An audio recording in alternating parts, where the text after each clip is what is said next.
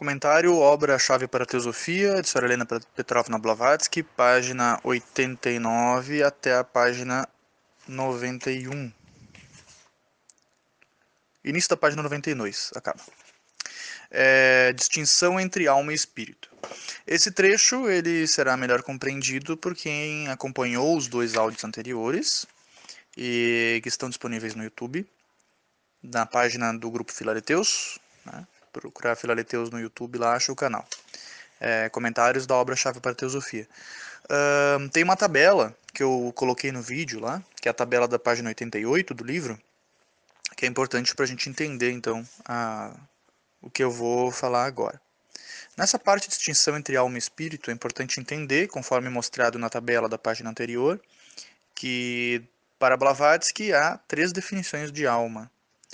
Né? A, a alma animal é o que o que a literatura teosófica também chama de personalidade, que seria né, o nosso corpo dos desejos, ou corpo astral, junto do corpo físico, do pretérico, corpo prânico. É, e depende de alguns autores, né, o mental inferior. Embora Blavatsky não faça essa divisão entre mental superior e inferior, ela apresenta como um veículo só, de duplo aspecto. É, então, é importante entender que há essa alma animal que seria o eu mortal do ser humano. Seria a nossa parte que morre entre uma encarnação e outra.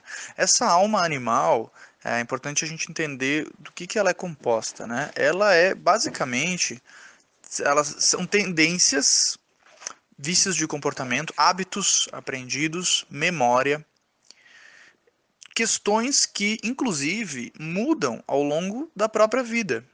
Essa nossa personalidade, né, a gente quase não precisa nem reencarnar para ela morrer, porque na verdade ela vai mudando ao longo da própria vida. Porque como ela não é uma, ela não é a individualidade, ela não é uma coisa só, uma coisa coesa, ela é um conjunto de comportamentos que definem a nossa persona, a máscara que usamos aqui no teatro da vida humana. E, e ela é totalmente mutável. Ela vai se modificando. Nós mudamos os nossos hábitos, nós é, teremos novas memórias, algumas a gente perde, ou mesmo aquelas que a gente mantém, a nossa própria mente vai enfeitando elas, né? Os acontecimentos nunca são exatamente da maneira como a gente lembra. Então, ela é totalmente mutável. Por isso que nós dizemos que ela é mortal, porque ela deixa de existir. E entre uma encarnação e outra, segundo a literatura teosófica, todos esses veículos inferiores, quaternário inferior, como é chamado, é, tanto o corpo dos desejos, corpo astral, do pretérico, corpo físico, obviamente, todos esses veículos são abandonados pela alma humana ou o ego reencarnante. É importante salientar que a definição de, de ego na psicologia e na literatura teosófica, principalmente da parte de Blavatsky, é, é diferente. Tá? Então não é o que o Freud chama de ego. Uh, o que a Blavatsky chama de ego seria a alma humana, ou humanas, né?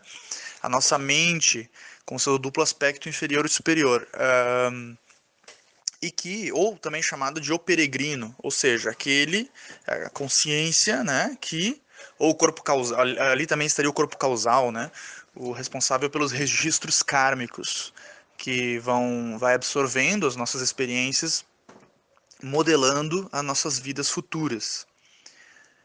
Esse princípio seria o que sobrevive. Seria essa parte que sobrevive, né? Seria justamente o nosso ser humano. E teria a mônada, na definição de Blavatsky, que seria Atma e Budi, que seria poderia ser chamado então de alma espiritual ou espírito. Embora eu entendo melhor que Atma seria o espírito, e esse espírito já seria uno com tudo, né? Em Atma, nós não temos nenhum veículo, nenhum corpo, nem nada, né? Já é uno. Poderia chamar Atma de Deus, para mim estaria correto. Uh, e sendo Budi o seu veículo de manifestação. Aí sim uma alma espiritual, ou a mônada, né? Como, como define uh, a, a, filosofia de Platão também, né? Usa, usa, usa esse termo. Tá? Então, tem essa distinção entre alma mortal ou personalidade, alma humana ou o peregrino, né, aquele que reencarna, manas, o ego superior, e o espírito, né, imaculado lá, ou alma espiritual, ou a mônada. Então teria essa divisão entre eles. É... Ainda nesse capítulo, anteriormente, dois áudios atrás, eu até comentei, então que a Blavatsky diz que essa alma humana, o peregrino, ele conquista sua imortalidade, né? Conforme, se ele foca a atenção naquilo que é imperecível, na, na, no, em, no seu princípio superior, em Budi, ele se torna imortal, acaba se fundindo com ele. E se ele estiver muito focado na personalidade, naquilo que morre, na alma animal, alma mortal, ele morre junto com ela. Mas aqui, para, nossa, para, para nos tranquilizar, a Blavatsky afirma que esse caso né, do, do aniquilamento da consciência pessoal é um caso raro e excepcional.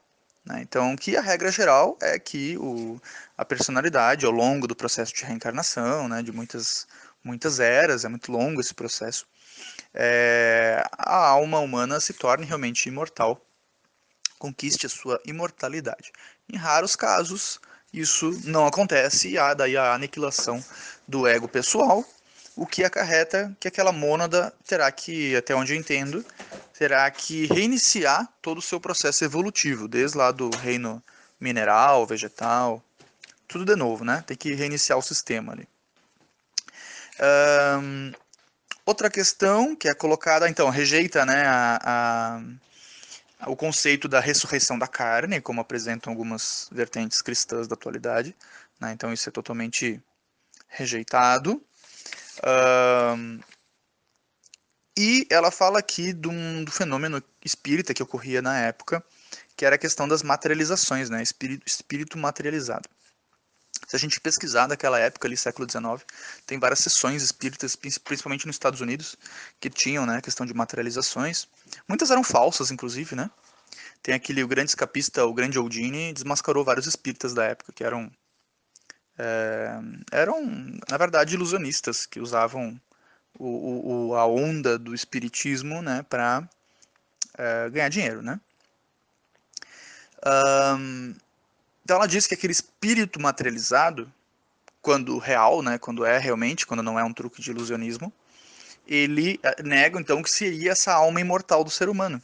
Né, o que a literatura teosófica afirma, que esses fenômenos seriam provocados por esses veículos inferiores abandonados pela alma imortal. Porque nós morremos também lá no, no plano astral, né? Ou no, no cama louca. E, e ficaria né, um cadáver ali, astral.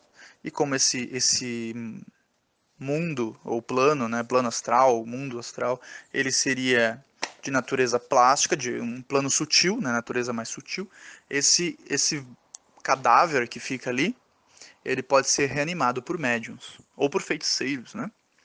E, e daí sim pode se manifestar em sessões.